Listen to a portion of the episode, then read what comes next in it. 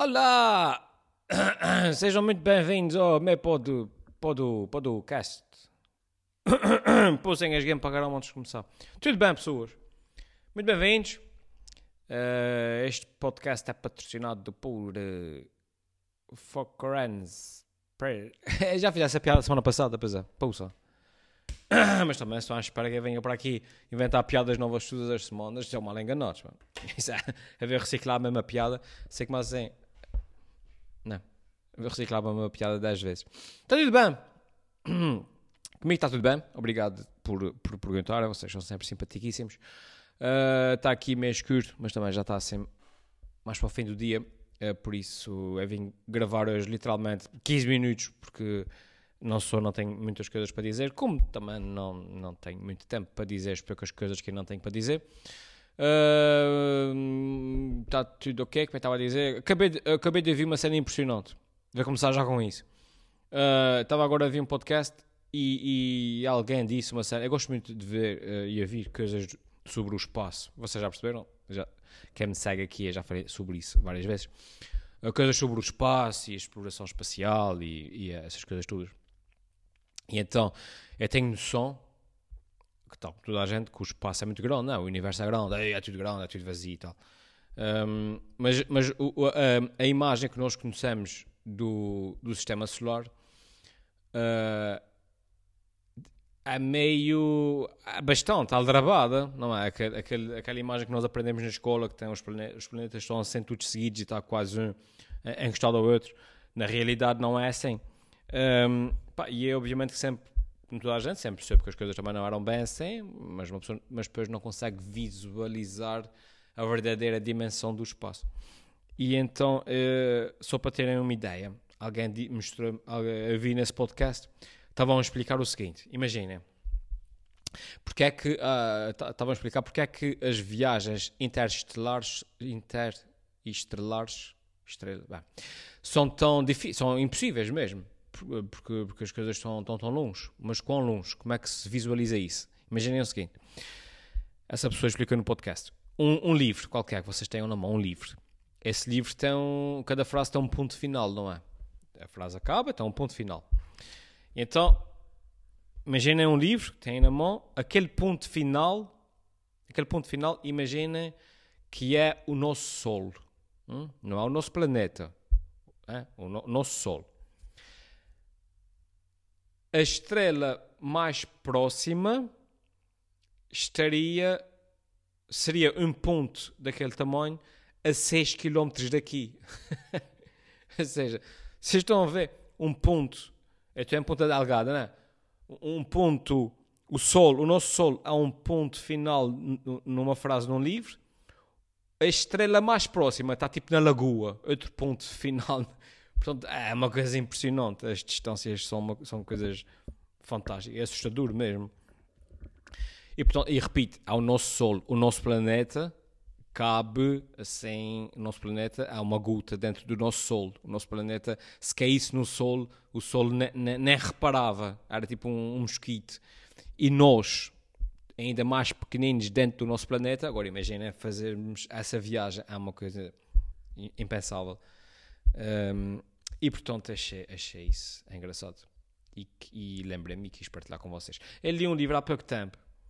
Um, ah, já agora falei em livros sobre o espaço. Leiam o meu segundo livro, O Elemento Alpha, A Origem. Uh, fala um bocadinho sobre essas coisas, sobre a origem da vida uh, no planeta Terra, como é que as coisas surgiram e tal. E eu falo um bocadinho sobre esses temas.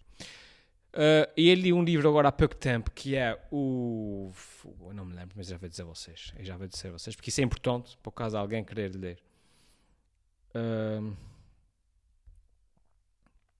não me lembro. Epá, era o. o estava uh, em inglês. The, the Three Points Problem. alguém me está a ligar. Ah, dê-me um segundo. Pode ser que seja importante. Talvez não. Eu já volto. Ah, voltei voltei. Uh, já atendi o telefonema e vá saber, e não era mesmo importante. Portanto, uh, enfim. Uh, mas estava a dizer o quê? Eu li este, este, livro, que é um livro que se chama, de, de, em inglês, não sei se já disse isso, antes de parar, mas se já disse, peço desculpa por estar a repetir. Mas é um livro que se chama The Three Point uh, Problem, uma coisa assim, o problema dos três pontos. E o livro, e o livro era sobre um, a vida num planeta com três sóis. Ora, o que é que acontece? Nós vivemos aqui no nosso sistema solar, temos um Sol e, como tal, as coisas são mais ou menos equilibradas. Temos um Sol a fazer a, a força gravi gravitacional uh, que está a segurar os restantes planetas em órbita.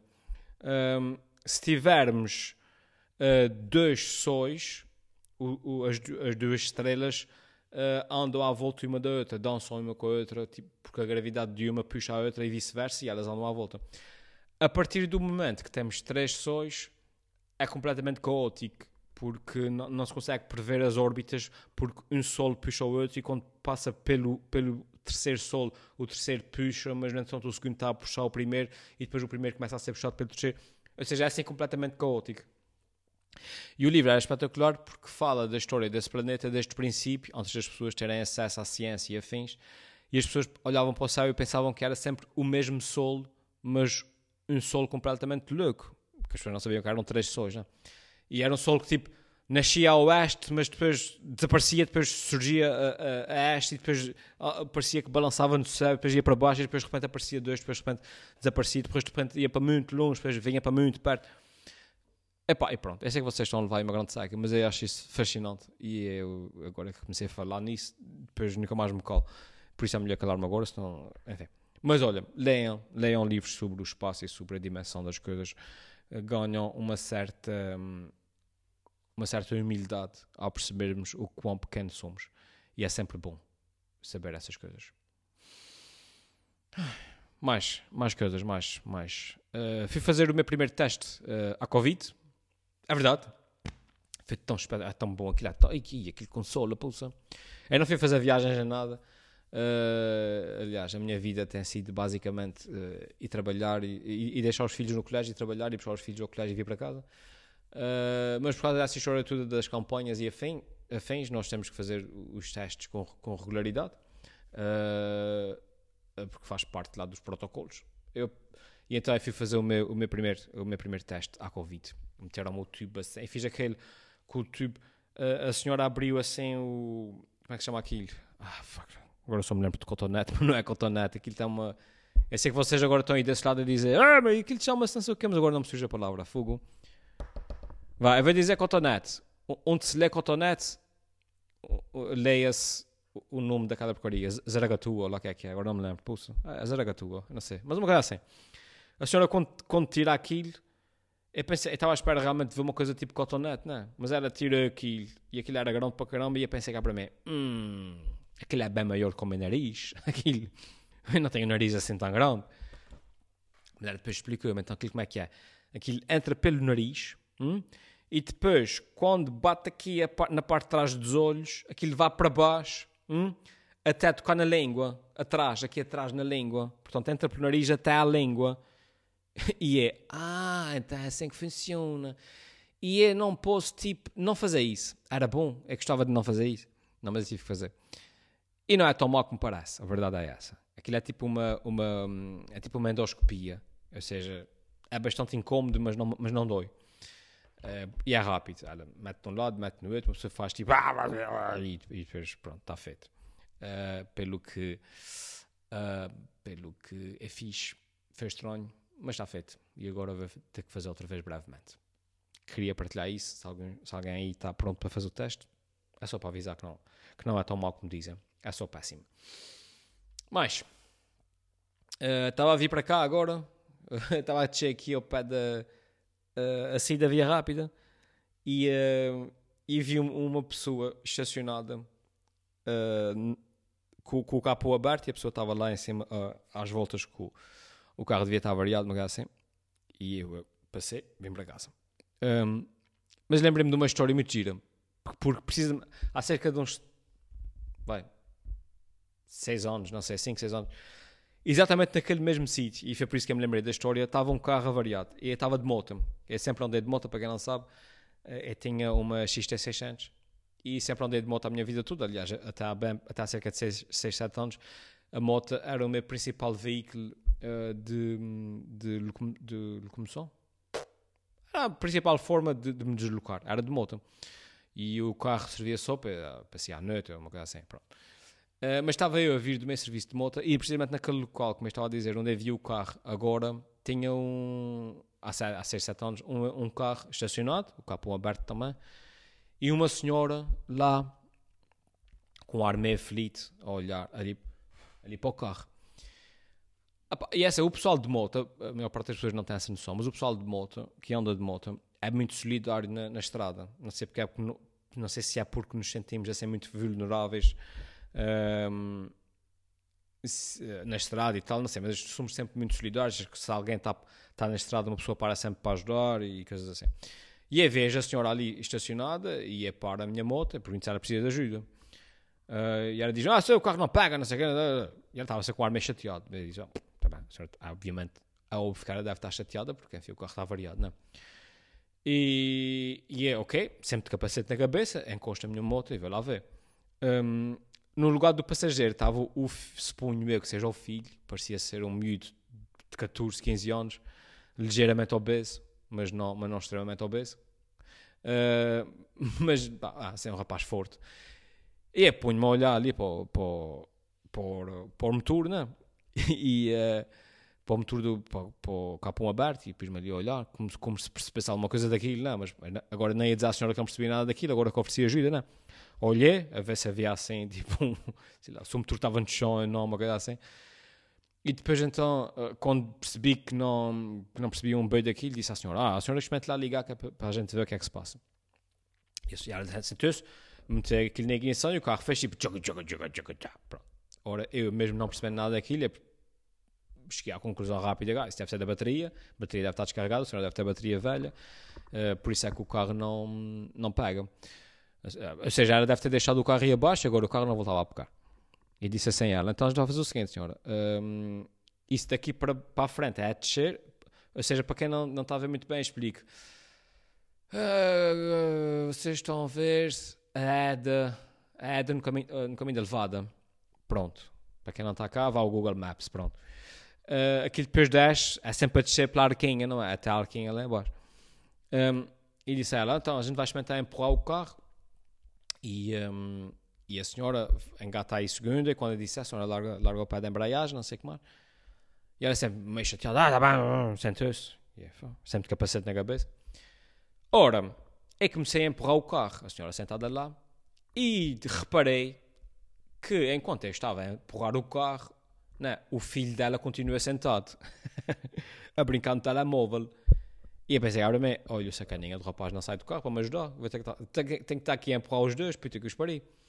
Pá, mas pronto, eu já tenho oferecido a minha ajuda agora. Eu pensei, bem, essa é sempre a descer, lá. E encostei o ombro ao carro e comecei a empurrar aquela porcaria. E o carro apanha balança. A senhora que eu tinha sem jeito nenhum, tentou duas outras vezes, mas aquilo não, não pegava. E o rapaz sempre a olhar para o telemóvel. E ah, filha da mãe, sacana. Não. E eu ainda disse a ela assim: ah, como que não quer a coisa, não. A senhora, é melhor, é melhor o seu filho sair que é para o carro ficar mais leve. Disse eu, disse, disse eu. Mas o que eu queria dizer é tipo, o sacaninha não pode ajudar. e ela disse, ah, sai daqui! E o rapaz saiu do carro. O que é que ele faz? Ele sai do carro e fica assim no telemóvel, em cima de passeio. E é, hum, enfim. Mas a, a, estrada estava a descer ainda mais e a ver. E empurrei. Uh, empurrei o carro, mais um bocadinho, ela não consegui. Pronto. E eu disse assim, ah, tá. mas no entanto a rua já estava a descer bastante, quem conhece a Dinarquinha, e disse à senhora, a senhora que entre, quer ver experimentar. Então o filho dela entrou, outra vez para o carro, ela foi para o banco de trás e eu sentei-me. Uh, sentei-me, não, eh, abri a porta do carro, empurrei assim no ombro do, do carro, empurrei com o ombro até ela começar a descer, saltei para dentro do carro, fechei a porta, uh, engatei a segunda, e, ah, yeah, e, o, e o, carro, o carro pegou. E acelerei ali um bocado, e fui até ao fim da rua, e para encontrar um sítio para estacionar, e, porque aquilo é uma rua estreita, estacionei, e o carro trabalhava. Ah, isso sempre com o capacete na cabeça, com o casaco vestido e a mochila, caramba. E é cansado, já meio a transpirar. Um, ah, e, então, ah, isso é importante para a história. É como me sentei para conduzir o carro. A senhora conduzia tipo com, com o volante em cima da barriga, né? Porque ela, ela era pequena. E agora me sentei, meti o banco para trás para, para chegar ao, para ficar mais confortável, para poder correr e tudo. Agora repara o rapaz sempre ao lado a mexer no telemóvel, completamente a cagar-se para tudo o que estava a acontecer. ia, ia sai do carro, o carro a trabalhar, ia com um sorriso na cara, tipo, yeah, ajudei a senhora. Ela sai do banco de trás, fecha a porta, entra, senta-se no seu carro, fecha a porta, para-se um bocadinho e, e diz tipo: Eu não vou citar, que eu não me lembro exatamente como é que foi, mas a conversa foi qualquer coisa do género tipo: Puxa, ao menos podias ter endireitado o, o. E ela endireitou o coxém e arranca e vai-se embora. E eu fiquei no meio da rua com o capacete na cabeça e o casaco vestido e a mochila às costas a olhar para o carro. Para quem não é de carro, coxém, há uma expressão que a gente usa para assento do carro. Basicamente o cara disse, é Fugo, ao menos podias ter posto o assento do carro na posição que estava antes. Ao menos, ao menos podias ter feito isso. Ok, e aí depois ela foi-se embora e deixou-me ali, embaixo, é? no, no, no, fim da ladeira, embaixo. A minha moto estava lá em cima ao pé da via rápida, ia de capacete, vi o carro ir embora e pensei agora bem, vaca do cara. Eh, chamei-lhe assim uns quantos números na minha cabeça e pronto. E fui a pé lá acima buscar a moto que tinha deixado à beira, à beira da estrada lá em cima. E fui devagarinho a pé pela, pela ladeira acima. Enfim, lembrei-me dessa história porque vi aquele carro, aquele carro estacionado ali naquele sítio e queria partilhar isso com vocês. Se por acaso a senhora está aí a ver isso e ela reconheceu-se na história, espero que o carro tenha ficado bom. Pronto, pessoas, não devo falar mais, não tenho paciência, eu estou cansado e, e, não tenho nada de jeito para dizer. Espero que esteja tudo bem convosco, como eu já disse. Uh, fiquem bem. Uh, até para a semana. Se não a viram, tem o programa dos presidentes da junta que saiu ontem. E não tenho assim grandes coisas para anunciar, não tenho espetáculos, não tenho nada, portanto, é isso. Vá, até para a semana. Tchau.